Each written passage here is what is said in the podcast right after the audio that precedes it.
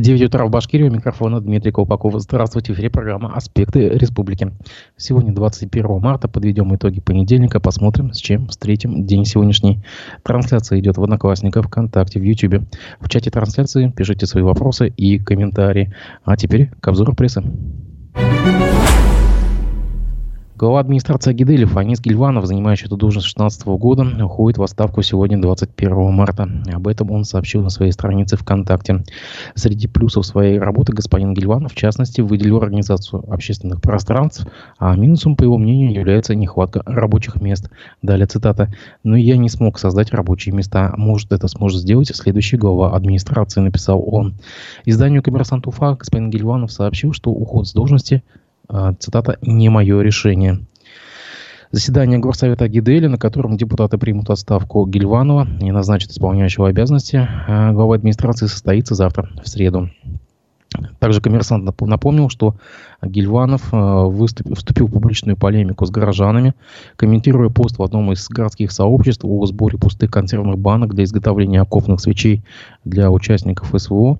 Он, обращаясь к критикам инициативы, предложил им заткнуться. Позже Гильванов сообщил коммерсанту, что не отказывается от своих слов, пояснив, что ему не нравится, что люди пытаются поставить под сомнение то, что мы делаем, и умолить посильную помощь. А я также вам напомню, чем еще был известен господин Гильванов. А, так вот, э, ранее он возмутился нежеланием жителей работать за 15 тысяч рублей, о чем публиковал соответствующий пост в ВКонтакте. А далее идет цитата. Я напомню, что это было в декабре 2020 года. Далее цитата. «Я теряю уверенность в вас, агидельцах. Я не могу понять, какая работа нам нужна. Шить мы не хотим, продавцами не хотим, поварами не хотим, медсестрами не хотим, врачами не хотим. Кем же мы хотим работать?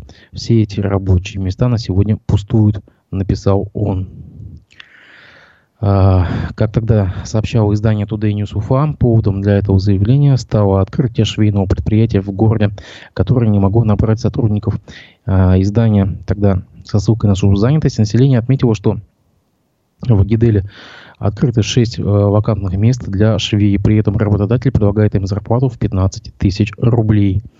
А, в комментариях к посту тогда горожане указали Гильванову на низкие зарплаты и высокие тарифы на коммунальные услуги.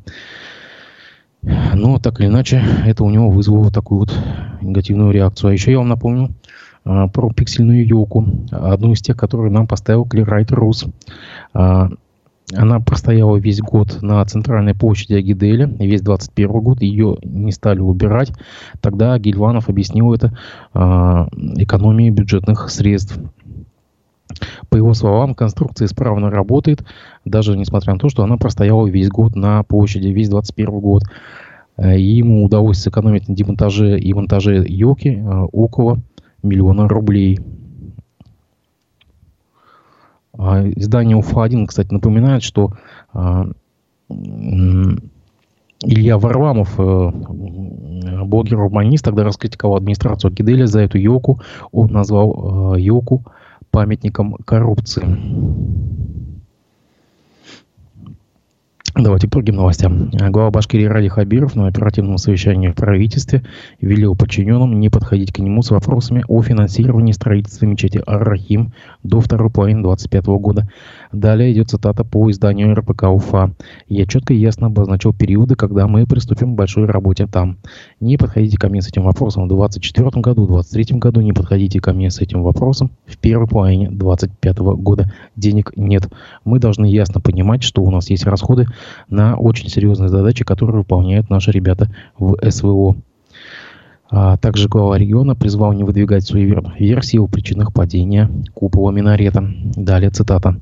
Вокруг этого начались глупые предрассудки. Те, кто э, не знает канонов православия и ислама, должны ясно понимать, что суеверие – это дурной знак и даже грех в исламе. Поэтому не надо придумывать какие-то вещи, надо просто посмотреть. У любой проблемы всегда есть конкретная фамилия, звание и должность человека. Есть еще такие понятия, как разгильдяйство, глупость, халатность по отношению к объектам. А, также к зданиям приводят слова а, советника главы региона по инвестиционной деятельности и инфраструктурным проектам Ридали Саетова.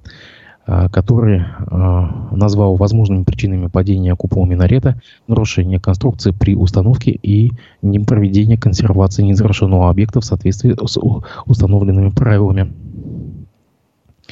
Далее цитата. Э, по Саетову. Принятые меры по нашей инициативе достигнута договоренность о проведении строительной, строительной экспертизы и при необходимости проведения работ по укреплению оставшихся трех куполов минаретов. А, вы специалистов на, а, а, вы специалистов на обследовании организован. Поврежденный элемент купола восстановлению не подлежит. Заключен договор между Духовным управлением мусульман и ЗАО «Грант» из Волгодонска. Кстати, по этому поводу вы можете найти на нашем сайте «Аспекты медиа» А, реплику и комментарий а, главы а, компании «Алтын Курай», застройщика господина Ишеева, который подробно рассказал о взаимоотношениях с Волгодонским ЗАО «Грант». Также на сайте РБК сообщается, что в Башкирии сокращается количество зарегистрированных такси. По состоянию на конец 2022 года в республике действовало 3101 разрешение на осуществление таксомоторных перевозок. Это на 27,7% меньше, чем годом ранее. В конце 2021 года в Башкирии действовало 4288 таких лицензий, сообщили РБК в Министерстве транспорта и дорожного хозяйства. Я думаю, что эту новость у нас обязательно прокомментирует э, ведущий передачи «Аспект городской среды» Олег Арефьев в пятницу. Но от себя добавлю, это просто, скорее всего, говорит о том, что люди уходят в тень, чтобы, видимо, не платить какие-то налоги и сборы. Коммерсант Уфа сообщает, что в мэрии Уфы выявили оцифровали 493 дефекта на дорогах города. Э, в работе находится 59 заявок заявок по участкам, где требуется ямочный ремонт. С начала этого года локальный ремонт выполнен на площади порядка 3,5 тысячи квадратных метров. Отработана 51 заявка по интерактивной карте ямочного ремонта. Об этом сообщил э, в своем телеграм-канале сети-менеджер Ратмир Мавлиев. Он добавил, что работы по ямочному ремонту в Уфе ведутся с применением холодной асфальтобетонной и э, щебеночно-битумной смеси с использованием рециклеров, которые позволяют разогреть асфальтную э, смесь непосредственно на месте. Ну и новость туда же, в эту же тему – в Уфе машина реанимации застряла во дворе дома на улице Академика Ураксина, дом 1. Об этом сообщает издание «Гор Обзор» со ссылкой на телеграм-канал Баш ДТП. По словам очевидцев, в течение 30 минут водитель автомобиля не мог тронуться с места из-за того, что попал в колею. Жильцы убрали припаркованные рядом автомобили, но это не помогло реанимобилю уехать. А, машина простояла во дворе дома в течение часа. Благо, что никого не надо было госпитализировать. Водитель реанимации вызвал другую машину, и через 30 минут приехала скорая, которая вытащила эту машину. Это же, кстати, по-моему, не первый случай с э, скорой э, помощью. По-моему, месяц назад а, машина скорой помощи где-то во дворах на проспекте Октября застряла а, в снежной, в снежной массе. А, глава Башкирии Ради Хабиров на оперативном совещании в правительстве поручил премьер-министру республики и своей администрации разобраться э, в ситуации с затянувшимся строительством стадиона «Шахтер» в городе Кумертау. Далее идет цитата по агентству Башинформ. Выезжайте туда и проведите совещание. Нужно помочь найти решение. Это неправильно. Я лично начинал проект стадиона. Он в центре города расположен. Но мы там застряли. Меня подвели строители. Нарисовали сперва одну картину цены, потом другую. Где-то мэр был предыдущий неправ, значит, широко шагать не нужно было. Определенный объем сделать и запустить, насколько это можно. Это безобразие там уже три года, подчеркнул Хабиров. Также Хабиров обратил внимание на недобросовестных подрядчиков э, в Мелюзе и в Баймаке. Далее также цитата. В прошлом году мы столько негативных эмоций оставили здесь из-за нерадивого подрядчика, который делал в Мелюзе обновление общественного пространства села Воскресенское, а и в Баймаке площадь нарицательной стала. Я вас прошу, чтобы не было негодяев этих бессовестных. Наши управленческие команды при поддержке Института развития городов с таким трудом выигрывают эти конкурсы. В результате деньги зарыли в землю. В конечном итоге вырулили, хорошо вырулили. В Баймаке неплохая история получилась. В Воскресенский жемчужной туристической становится, но дожимать надо, сказал Хабиров. Арбитражный суд Уральского округа в Екатеринбурге накануне принял решение по скандальному делу в жилом комплексе Вершинин. Это 27-этажное здание на улице Армавирской, которое собирается построить э, компания «Строительный трест Development об этом пишет издание «Правда ПФО». Вердикт коллегии оказался неожиданным как для застройщика, который, которому апелляционная инстанция ранее запретила продолжать возведение дома, так и для группы инициативы, э, инициативной группы граждан, которая э, пыталась остановить строительство здания. Судя по опубликованному документу, Конституционная инстанция нашла множество нарушений на стадии рассмотрения дела как в первой инстанции в Уфе, так и в апелляции в Челябинске, и не нашла ничего лучшего, как вернуть дело на повторное рассмотрение. Реальное следствие принятого решения – это отсутствие у СТ Development каких-либо препятствий на продолжение строительства. Теперь ведь все запреты и обеспечительные меры автоматически сняты, а свое решение об отзыве разрешения на строительство мэрия отменила еще в феврале 2022 года в исполнении предупреждения УФАС. А, правда, ПФО напоминает э, суть дела. 14 сентября 2020 года тогдашний мэр Уфы Ульфат Мустафин выдал компании ST Development разрешение на строительство ЖК «Вершинин». Э, перспектива появления 27-этажного э, дома на улице Ромаверской сильно возмутила горожан. Э, в районе и так нет достаточного количества социальных объектов, и появление еще одной свечки посреди густонаселенного микрорайона не сулило жителям ничего хорошего. В общем, Напомню, что тогда даже на эту ситуацию отреагировал глава Башкирии Ради Хабиров. Он поручил тогда уже следующему мэру Сергею Грекову найти законный способ остановить строительство. А, выяснилось, что ранее принятыми градостроительными правилами на этом месте разрешалось строительство домов не выше шести этажей, что и дало возможность администрации отозвать разрешение на строительство. Однако республиканская УФАС выдала мэрии предупреждение о недопустимости произвольного толкования градостроительных норм. И затем в ноябре 2021 года дело дошло до предписания отменить принятое решение. Ну и дальше уже начались суды, которые вот закончились накануне. Будем следить за этой ситуацией. Также я хочу вас э, э, обратить ваше внимание на публикацию на нашем сайте «Аспекты медиа». Уфимский пенсионер Фатхуа Исхаков выступил с открытым обращением к председателю Верховного суда России Вячеславу Лебедеву. Об этом нашему э, изданию сообщил юрист Виталий Буркин. В сообщении Исхаков требует остановить произвол в отношении него и отменить приговор 1959 года по которому он признан виновным в покушении на убийство. При этом невиновность Исхакова давно установлена всеми инстанциями, в том числе Конституционным судом России, который признал, что приговор в отношении Уфимца должен быть пересмотрен. Футхову Исхакова э, с 16 года защищает юрист Виталий Буркин. Далее цитата по нему. «Он всю жизнь добивается реабилитации. В 1959 году приговором Мякинского народного суда БССР он был осужден к 15 годам лишения свободы по обвинению в покушении на убийство соседских девушек. Якобы Исхаков ночью проник в их дом и ударами топора пытался убить спящих девушек, но все остались живы. У одной из потерпевших, Мариам Рахматулиной, был диагностирован перелом черепа. Это и стало основанием квалифицировать действия действия Исхакова как покушение на убийство. Конец цитаты. Основанием для обвинения приговора против Исхакова стали показания четырех деревенских парней, наличие следов крови Марьям Рахматуллиной в его доме. Но позже выяснилось, что его оговорили, а также повторная экспертиза установила, что никакого топора в деле не было, и порезы были нанесены лезвием. Мария Мархматулина дала показания, что она сама прибежала за помощью в соседний дом из Хаковых, очнувшись от порезов, и именно так могли в его доме появиться остатки ее крови. По новым обстоятельствам было возбуждено новое производство по делу. В 2013 году односельчанин Наиль Сайдбаталов сам явился с явкой с повинной а, по этому делу в Следственный комитет. Дело окончательно развалилось. В 2015 году а, прокурор республики Андрей Назаров а, вынес заключение о необходимости отмены приговора Исхакова, направил в Верховный суд Башкирии, но в день рассмотрения без объяснения причин отозвал это заключение. Далее идет цитата по Буркину. В 2021 году Исхаков с моей помощью обратился в Конституционный суд России. Он оспаривал конституционность нормы о том, что приговор по вновь открывшимся обстоятельствам может быть отменен только по инициативе надзорного ведомства, то есть путем внесения в суд соответствующего заключения. Конституционный суд России рассмотрел жалобу Исхакова и признал, что для отмены приговора заключение прокуратуры для суда не обязательно. И с учетом обстоятельств дела Конституционный суд России признал, что приговор в отношении Исхакова подлежит пересмотру. Конец цитаты.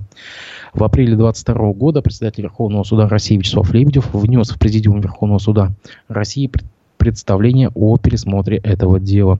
После чего дело было направлено в шестой конституционный суд, но приговор так и не был отменен. Напомню, что это очень старое дело, длится уже очень давно, и Э, сам Исхаков э, даже выступал с э, одиночными пикетами у здания прокуратуры республики. Но, как мы видим, закон к нему глух, к сожалению. Давайте мы здесь сделаем небольшой перерыв, послушаем фрагмент вчера, эфира вчерашней передачи «Аспекты мнений» с экономистом Рустемом Шейхметовым. На прошлой неделе в Госсобрании Башкирии состоялся круглый стол с таким названием интересным «ЖКХ виновных к ответу». Я правильно понимаю, что вот это название возникло не случайно, что одна из, или, может быть, самая острая проблема в ЖКХ – это как раз безответственность? Совершенно верно. А вот по капремонту мы сдаем деньги. Что с ними происходит за 10 лет? Да? В среднем ремонт делается в 20 лет один. За 20 лет они обесцениваются как минимум 4, 5, а то и более раз. А кто мешает это обязать ложить на депозит. Да, они не компенсируют все затраты, скажем так, инфляционные составляющие, но 70-80% они покроют. Если, допустим, 5% будут получать Повтор. процентная ставка, то за 10 лет вот эта сумма увеличится номинально в 1,7 раз. За 20 лет в 2,6 раза. Они не будут так сильно обесценены. У нас этим власть занимается. От того, что мы сейчас даем эти деньги, они не решают многие проблемы, потому что они обесцениваются. Их используют для э, ремонта других э, домов. Но, понимаете, касса взаимопомощи, она работает, пока есть откуда брать деньги. Второе, у нас говорят, нет денег на капитальный ремонт, там, лифтов, прочее. А вот мы регулярно сдаем на капитальный ремонт. Средняя собираемость 98%. Это очень хорошая кредитная история. А почему дома не кредитуют у нас? Я с банками беседовал, один проект мы обсуждали. Они говорят, понимаете, нас ограничит Центробанк. Мы не можем это делать. Надо прописать эти процедуры. Действительно, банки просто так не могут раздавать деньги, это не их деньги. Но если мы пропишем, что можно вот те же лифты в кредит сделать, разумный процент, и плюс к этому можно сделать, что эти деньги, которые тратятся, не 100% то, что собирать, допустим, даже пусть 70% как бы это под обеспечение такие формы взаимодействия есть с бизнесом банков. Но это перевести в жилищную сферу. Это позволит привлечь не просто 1-2 миллиарда рублей, а это сотни миллиардов рублей будут привлечены в качестве инвестиций. Будут средства на замену лифтов, на замену другого оборудования, которое сейчас жители не могут сделать, но они же платят. Угу. И регулярные, то есть эти суммы, они ежегодно собираются, они же могут эти использовать в погашении кредита, но для этого нужно с кем заключать договор, кто уполномочен это делать. Вот у нас мэр, знаете, вот некая медиазвезда. Он не занимается проблемой, он себя пиарит. Как говорится, произошла авария на улице Ульяновых Я на контроле. На месте события, да. Я бы предпочел, чтобы он не был на этом событии. Вообще, чтобы этого события не было, надо делать. Согласен. А кто это должен организовывать? Мэр. А когда он пиарится на наших случаях, и второе, вот давайте вот у нас обрушились крыши, да, в двух домов за неделю. Кто-то наказан? Кого-то привлекают. Ну, тут могут ответственные лица сказать, что, ребята, нас сначала провести расследование. То есть вы за неделю не, точно никого не накажете. Секундочку. Но, во-первых, можно сразу сказать, что услуги оказывали с угрозой жизни и здоровья граждан. Ведь крыши обрушились не просто как бы рухнули, да, они пробили потолки, и э, счастью, что там не было людей. Повезло. Уголовные дела возбуждены? Ну вот, кстати, не было информации про это. Ух, это пока, хорошо. Пока идет проверка. Второе, но явно понятно, почему это произошло. Если целые зимы не убирать снег, о чем говорят все жители. Ну, ну вот помните, ну, был еще случай, когда снег с крыши упал, и прямо на автомобиль, там тоже, слава богу, никто не пострадал, но я думаю, таких владельцы десятки. автомобилей же могут э, теперь обращаться в суд. Они, они обращаются в суды. Более того, не так давно э, снег упал на проезжую часть. Уже так не чистят снег. Настолько, да. Э, что водитель получил травму головы. Но, извините, это уже переходит все границы. Вот этих случаев... А у нас глава администрации города пиарится, говорит, а, а у меня на контроле, мы это все держим. Не чистится снег во дворах. И это вплоть до того, что реанимация не может проехать. Застревает. Скорую помощь на трости приходилось вытаскивать, вот. потому что она не смогла проехать. А вопрос в чем? Кто это должен делать? Кто должен контролировать? У нас говорят, вот Госкомжилстройнадзор отчитал, что 500 домов нашли нарушения. Но если прошли бы все дома, я думаю, было бы раз в 10 больше. Но кто наказан? Лицензии кого-то лишили? Нет. Что сделал? Оштрафовали банкротов? Ну, ну, вы знаете, эта компания умерла уже, а они обслуживают дома.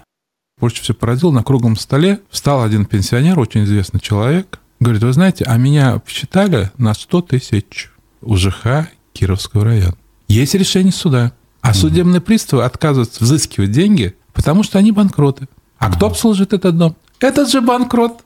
И он обсчитывает, продолжает, как я думаю, безнаказанно. Это аффилированная структура с города. Почему этот вопрос не решается? Как банкрот может обслуживать? Весь выпуск программы «Аспекты мнений» с экономистом Ростемом Шахметовым вы сможете найти в нашем YouTube, ВК, Одноклассниках. Расшифровки передачи будут выкладываться на сайте Аспекты Медиа и в телеграм-канале Аспекты. А сегодня гостем передачи Аспекты мнений будет политолог Арсан Шехметов.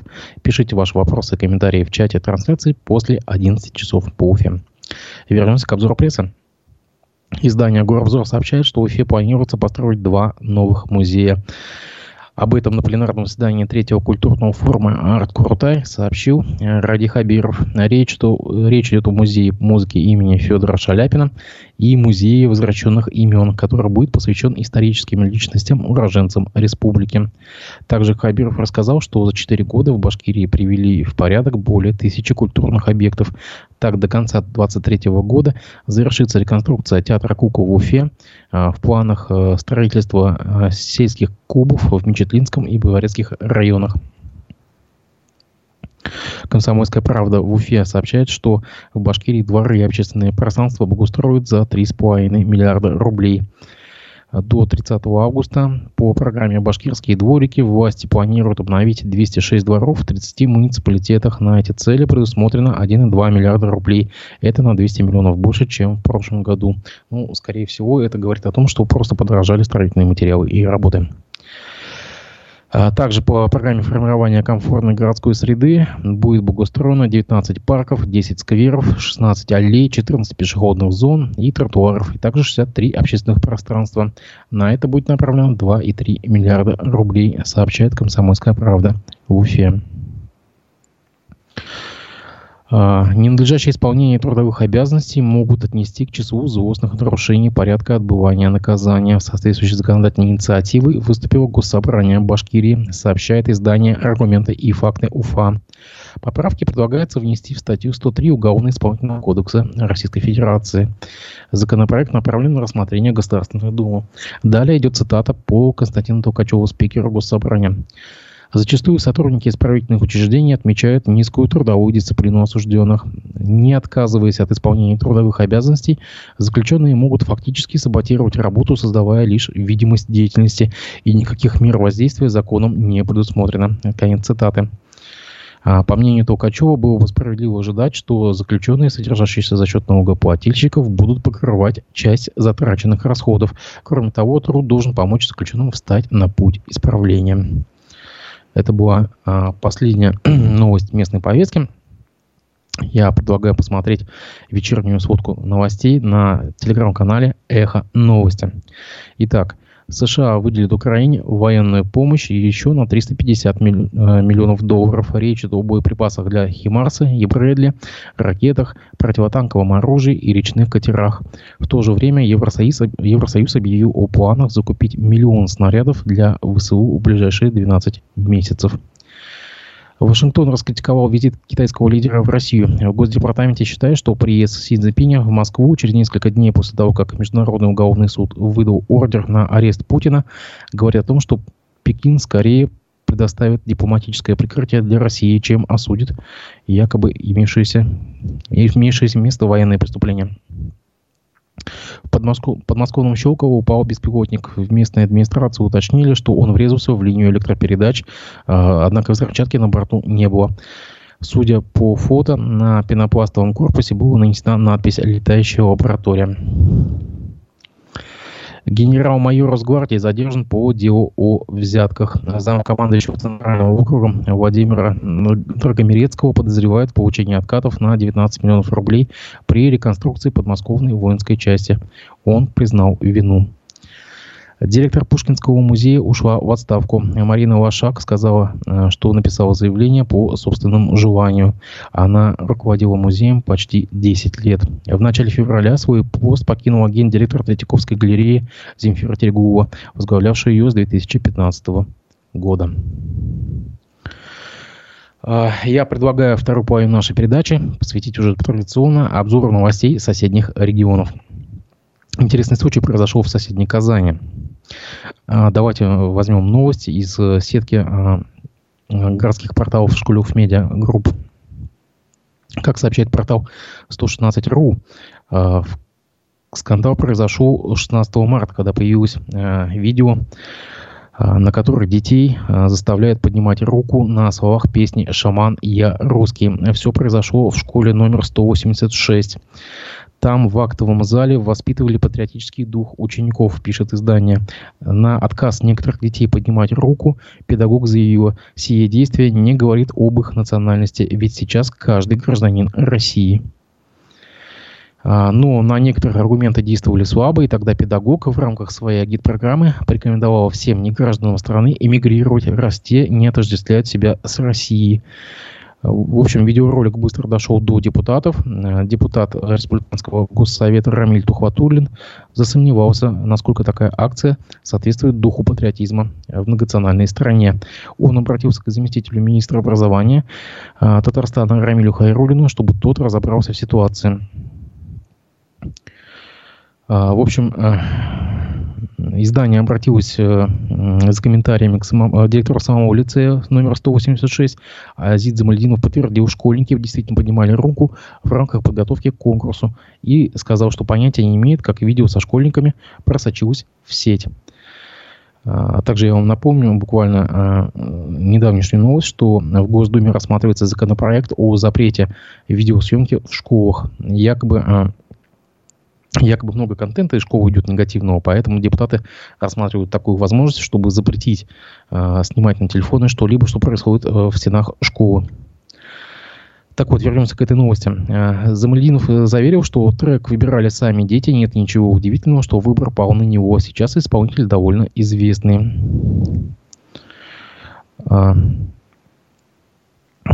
Также издание сообщает, что группа татароязычных родителей Татарстан Ата а, Анавары а, переводится как родители Татарстана, написала обращение к министру образования республики. Они считают, что власти в ситуации должны разобраться, а педагог с видео извиниться перед детьми. А, само действие, запечатленное на видео, родители называют атакой на родной язык и национальное сознание. Далее идет цитата из заявления активистов этого движения. Заставлять татарских мусульманских детей поднимать руку с криками «Я русский» – это нападение на национальное самоопределение, психологическая манипуляция сознанием ребенка. Тут больше подходит я россиянин. Школа – это образовательная организация. Мы отдаем наших детей в школу, доверяя государству, чтобы они получали образование и становились людьми. А им рассказывают о НАТО, Донбассе, политике. А теперь началась атака на их личные духовные ценности. Конец цитаты. Я напомню, что это было заявление активистов издания «Родители Татарстана». Ну, вспоминаются здесь слова а, Мустая Карима. Не русский я, но россиянин. Однако, в принципе, для кого-то, может быть, это откровение. И я вот просто удивляюсь, как можно на пустом месте такой скандал сотворить. А, давайте еще казанских новостей почитаем. Издание «Коммерсант Волга Урал» сообщает, что власти Казани разрешили женам мобилизованных э, взять отпуск на время приезда их супругов домой. Об этом э, сообщил мэр города Ильсур Медшин. Далее цитата. Чтобы военнослужащие провели максимальное время со своей семьей, принято решение, и я обращаюсь к руководителям наших предприятий, неукоснительно выполнять это. На время отпуска оформить возможность отдыха супругам. А кроме того, в, период, в этот же период дети мобилизованных могут учиться по дистанционному обучению. Депутаты Госсовета Татарии не откликнулись на инициативу детского омбудсмена республики Ирины Волонец обязать супругов при разводе обращаться к психологам, медиаторам, особенно если в семье есть дети. Об этом также сообщает коммерсант Казань.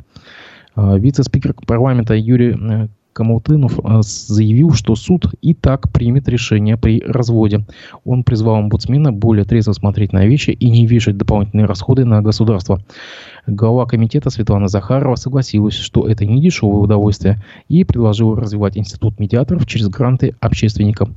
Число разводов в Татарии в январе этого года увеличилось на 19%, хотя в прошлом году наблюдался спад.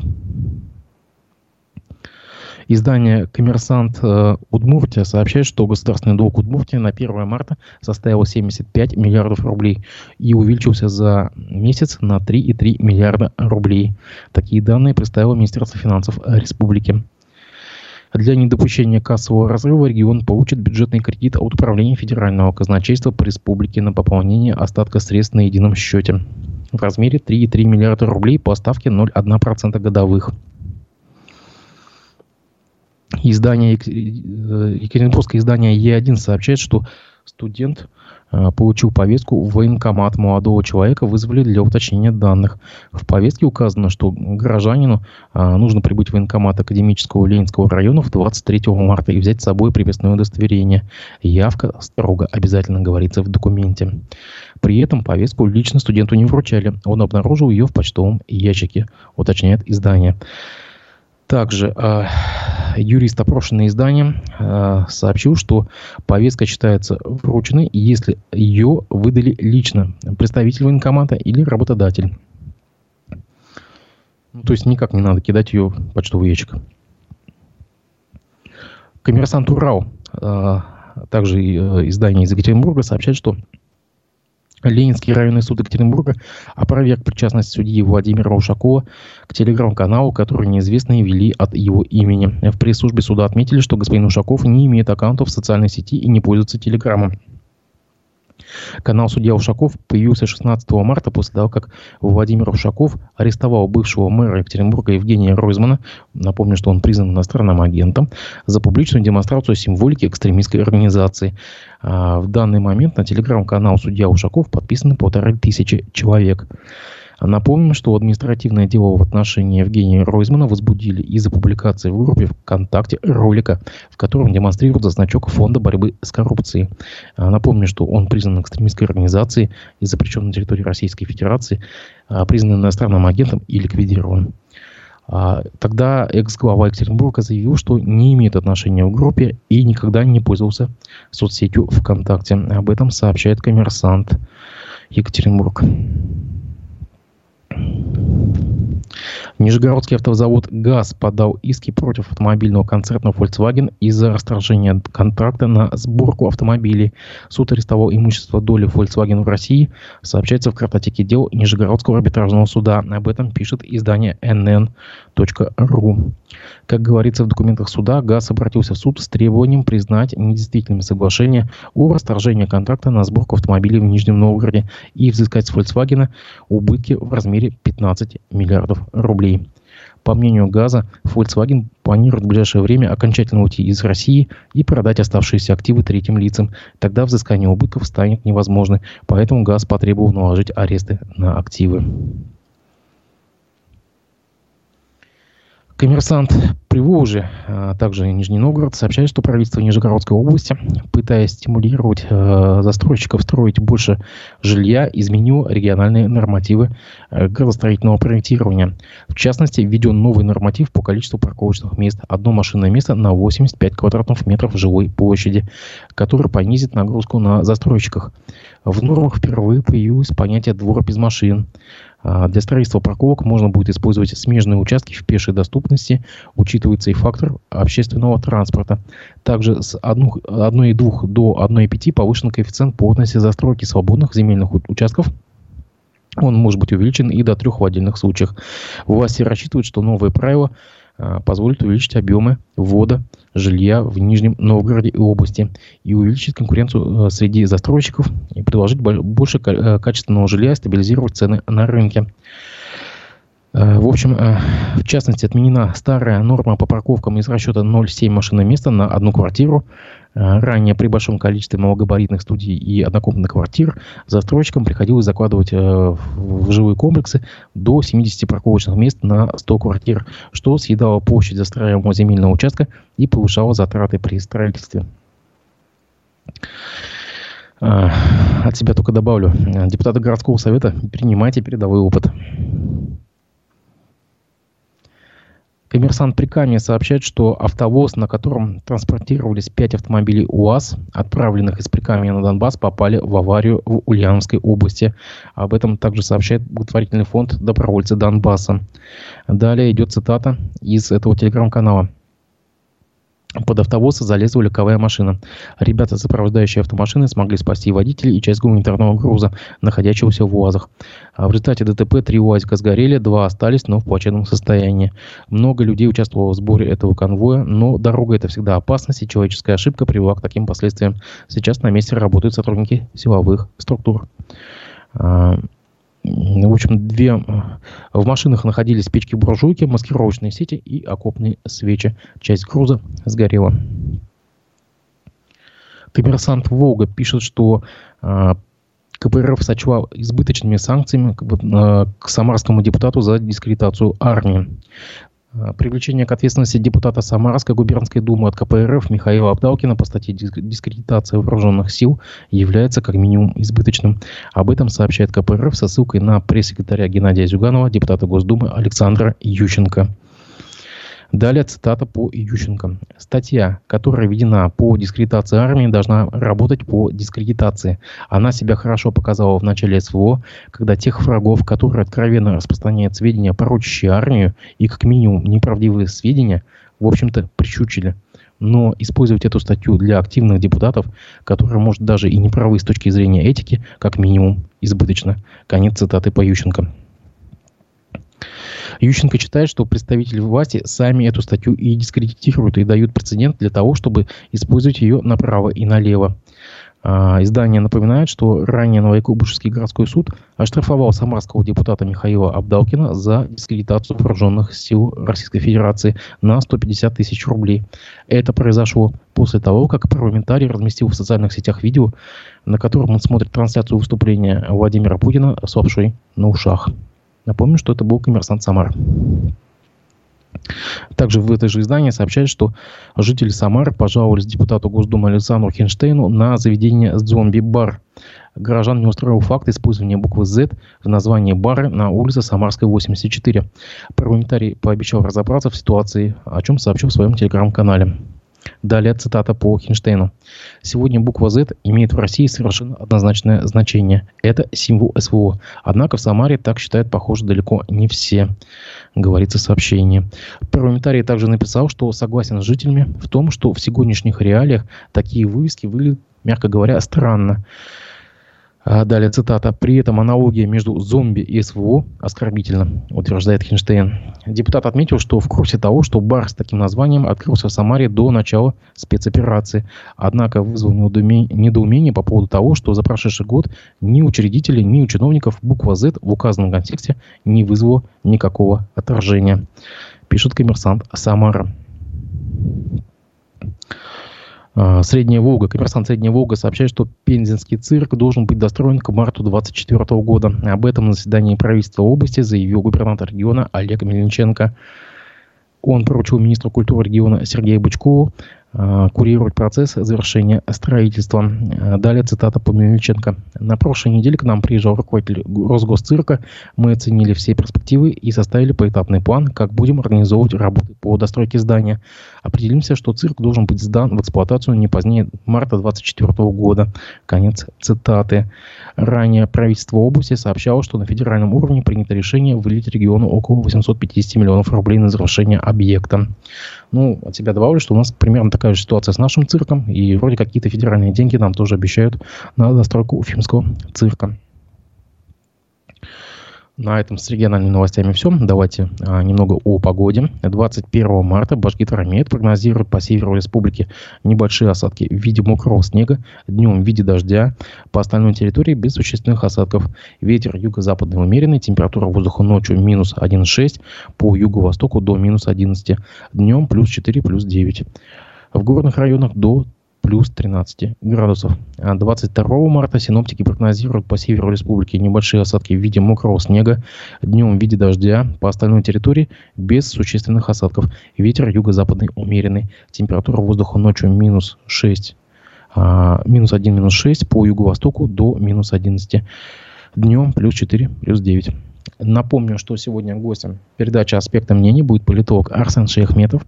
Жду ваших вопросов и комментариев в чате трансляции. Встретимся в эфире после 11 часов. Я не прощаюсь.